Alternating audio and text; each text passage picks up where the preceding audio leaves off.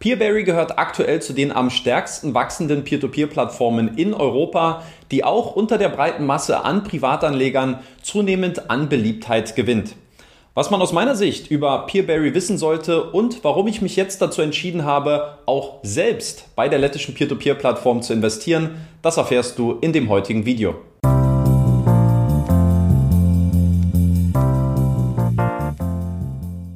Und damit herzlich willkommen zu einem neuen Video von Rethink Peer-to-Peer-Kredite. Mein Name ist Danny Neithardt. Ja, ihr habt es im Intro richtig gehört. Peerberry kommt ab jetzt und ab sofort als sechste Plattform in mein Peer-to-Peer-Portfolio mit hinzu. Anstatt jetzt in diesem Video aber darüber zu sprechen, wie schön und wie toll Peerberry doch eigentlich sei, möchte ich in diesem Video versuchen, euch eine möglichst objektive 360-Grad-Analyse zu dem Unternehmen zu liefern, sodass ihr einen möglichst realistischen Einblick und Eindruck von der Plattform bekommt. Und in diesem Sinne fangen wir mit einer der simpelsten aller Fragen an, nämlich was ist Peerberry eigentlich? Peerberry ist eine lettische Peer-to-Peer-Plattform, die im Jahr 2017 von der Aventus-Gruppe gegründet worden ist und auf der Investoren in eine Vielzahl von vorwiegend internationalen Konsumkrediten investieren können. Die Renditeerwartung, die wird dabei mit bis zu 12% PA für die mittlerweile über 37.000 registrierten Investoren auf der Plattform angegeben. Gemessen an dem finanzierten Kreditvolumen, was in dieser Woche sogar die Marke von über einer halben Milliarde Euro überschritten hat, gehört das Unternehmen aktuell zu den größten Peer-to-Peer-Plattformen in Europa. Werfen wir als nächstes einen Blick auf die Entstehungsgeschichte von Peerberry, denn diese ist ebenso interessant wie auch aufschlussreich im Hinblick auf die Bewertung der Plattform. Peerberry wurde 2017 unter dem Namen AV Marketplace von der Aventus Gruppe gegründet und aufgebaut. Bei der Aventus-Gruppe handelt es sich derzeit um einen der größten Nichtbankenkreditgeber in Europa mit über 1300 Mitarbeitern und einem ausstehenden Kreditportfolio von mehr als 100 Millionen Euro. Der Konzern finanziert vorwiegend kurzfristig laufende Konsumkredite in bis zu zwölf unterschiedlichen Kreditnehmermärkten, wovon sich viele auch auf dem Peerberry-Marktplatz wiederfinden. Mit der Gründung von Peerberry verfolgte die Aventus-Gruppe das relativ naheliegende Ziel, dass man dadurch das finanzierte Kreditvolumen deutlich schneller steigern und skalieren konnte. Sehr interessant, von dem aktuell ausstehenden Kreditportfolio der Aventus-Gruppe sind derzeit ca. 33 Prozent der Kredite durch die Investoren auf der Peerberry-Plattform finanziert worden. Die Idee hinter Peerberry beschränkte sich jedoch nicht ausschließlich darauf, ein Aventus Group Spin-off zu sein. Auch andere Kreditgeber sollten die Möglichkeit bekommen, an den Peer-to-Peer-Marktplatz angebunden zu werden. Neben der Aventus Group zählen dazu aktuell noch die Unternehmen GoFingo, Lithome und die SIB Group. Eine wichtige Person der ersten Stunde, die maßgeblich an dem Aufbau von Peerberry beteiligt gewesen war, ist Aushra Tschüpliine. Die litauische Geschäftsfrau, die von September 2017 bis Januar 2019 CEO der Peerberry-Plattform gewesen ist, war zuvor ein Jahr lang als Chief Risk Officer bei der Aventus-Gruppe angestellt, bevor man ihr die Entwicklung von Peerberry anvertraut hatte. In unserem Interview vom Juli 2019, also in ihrer Zeit nach Peerberry, erzählte Aushra einige Anekdoten aus der Anfangszeit der Plattform. First month I was even alone in the company. I plus one IT guy, so I, I okay. made the custom support.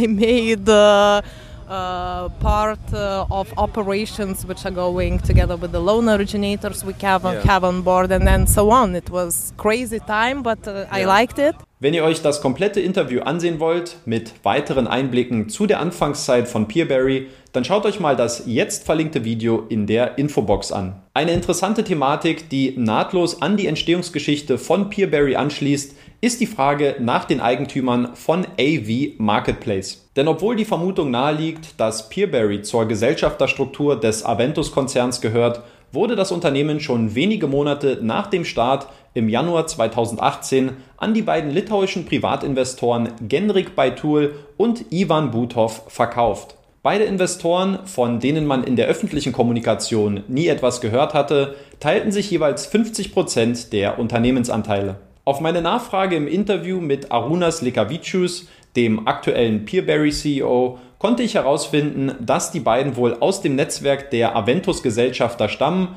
und insofern sicherlich auch weiterhin eine gewisse Art der Kontrolle ausgeübt werden konnte. So they have been known through the network of Aventus Group shareholders? Yeah, yeah, yeah, yes. Noch deutlicher, dass die Verbindung zwischen Aventus und Peerberry weiterhin sehr eng zu sein scheint, ist eine Meldung aus der jüngeren Vergangenheit. Am 30. April verschickte Peerberry die Mitteilung, dass Igoris Trofimovas, der bereits seit August 2019 ein Vorstandsmitglied bei Peerberry gewesen ist, die kompletten Gesellschafteranteile von Genrik Baitul übernommen hat. Da es sich bei Igoris um den Bruder von Aventus Group CEO Andreas Trofimovas handelt, verdeutlicht das die weiterhin sehr enge Verbindung zwischen den beiden Unternehmen, auch wenn es offiziell keine Gesellschafterüberschneidungen gibt. Aber machen wir uns nichts vor. Aus meiner Sicht wird Peerberry ohnehin sehr stark von der Manpower und dem Know-how der Aventus-Gruppe profitieren, weshalb ich die krampfhaften Versuche, einen möglichen Interessenskonflikt herunterzuspielen, eigentlich etwas unnötig finde. Igor is the brother of Andreas. Uh, that's not a secret. And uh, Igor is also approved by regulator that he can uh, become shareholder. Uh, there is no interest conflict at all. Der junge Mann, den ihr hier übrigens im Interview seht, ist Arunas Lekavicius, der seit Januar 2019 als CEO von Peerberry tätig ist. Das komplette Interview geht am kommenden Mittwoch um Punkt 18 Uhr für euch online. Da es sich bei Peerberry um einen Marktplatz für Kredite handelt, bei dem die Plattform selbst keine Kredite akquiriert, sondern nur vermittelt, funktioniert das Geschäfts- und Monetarisierungsmodell relativ ähnlich wie bei Mintos. Das bedeutet, dass sich Peerberry in erster Linie durch Provisionseinnahmen bei den Kreditgebern auf dem Marktplatz finanziert.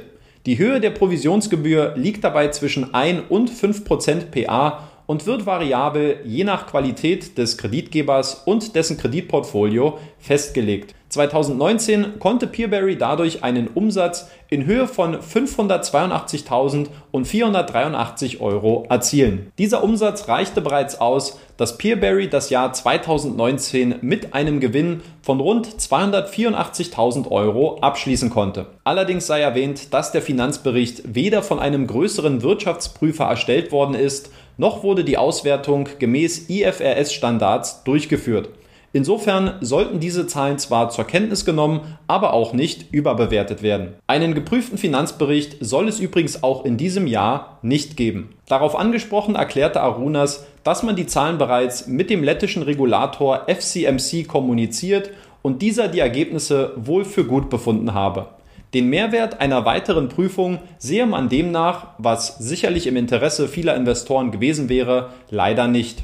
No, this year not because uh, as we obtained a license, we provided all information uh, to regulator, and I would say that uh, all operations, all financial statements, uh, and everything of the platform was uh, reviewed by regulator and uh, approved. So if we do another audit, let's say, we will not become twice better. Allerdings wird sich das spätestens im nächsten Jahr ändern, weil geprüfte Finanzberichte ab dann ein erforderlicher Teil für den Erhalt der Brokerage Firm Lizenz sein werden. Wer auf Peerberry investieren möchte, der hat momentan die Möglichkeit zwischen vier unterschiedlichen Kreditgebern auszuwählen. Am stärksten und auch am dominantesten vertreten ist dabei die Aventus Gruppe. Deren Anteil macht momentan beim ausstehenden Kreditportfolio mehr als 80 Prozent auf dem Peerberry Marktplatz aus. Entsprechend groß ist auch der Einfluss bei den auszuwählenden Kreditarten. Um die 75 Prozent der Darlehen sind aktuell kurzfristig laufende Konsumkredite, die vorrangig von der Aventus-Gruppe angeboten werden. Neben den Konsumkrediten mit einer etwas längeren Laufzeit gibt es für Investoren allerdings auch die Möglichkeit, in Immobiliendarlehen, Leasing oder Geschäftskredite zu investieren. Auch das Thema der Rückkaufgarantie sollte kurz angeschnitten werden, da diese auf Peerberry ebenfalls von allen Kreditgebern angeboten wird.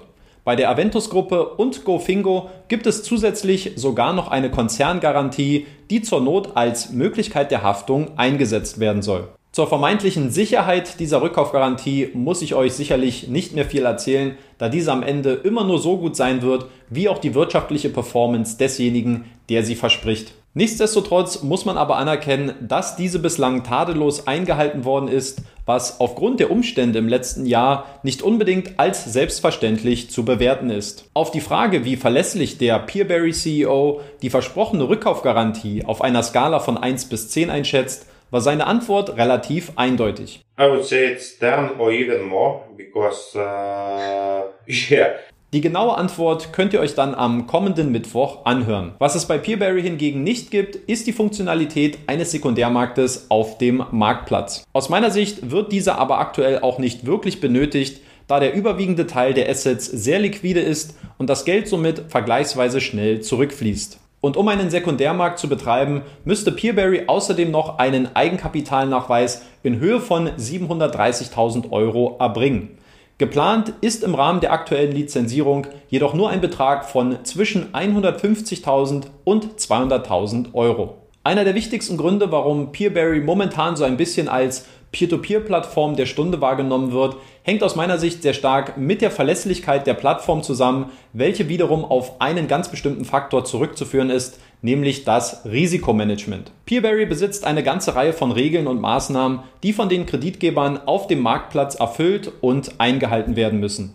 Dazu gehört zum Beispiel, dass die Kreditgeber nicht mehr als maximal 45 Prozent ihres Kreditportfolios durch Peer-to-Peer-Plattformen finanzieren dürfen oder dass diese eine Liquiditätsreserve in Höhe von 10% vom Wert des Kreditbuchs bilden müssen, um dadurch gegebenenfalls Kreditausfälle oder Auszahlungsanforderungen sofort bedienen zu können. Dadurch konnte eine ordnungsgemäße Abwicklung im Jahr des Pandemieausbruchs sichergestellt werden, obwohl das Kreditportfolio zeitweise um bis zu 40 Prozent gesunken ist. Diese weiße Weste hat aus meiner Sicht unter anderem dazu geführt, dass Peerberry mittlerweile als deutlich verlässlichere Marktplatzalternative zu Mintos wahrgenommen wird. Auch in den jüngsten Erfahrungen der Rethink Peer-to-Peer-Kredite Community hat sich gezeigt, dass Peerberry aktuell sogar beliebter als der selbsternannte Marktführer zu sein scheint. Ein hoher Grad an Liquidität und eine bis dato tadellose Performance beim Risikomanagement sind für mich persönlich die beiden wichtigsten Gründe gewesen, sich jetzt auch persönlich mit 2000 Euro bei Peerberry zu engagieren. Wenn ihr meine weiteren Peerberry-Erfahrungen nicht verpassen und auch noch weitere 360-Grad-Analysen von mir sehen wollt, dann abonniert bitte jetzt den YouTube-Kanal und wir sehen uns dann schon beim nächsten Video.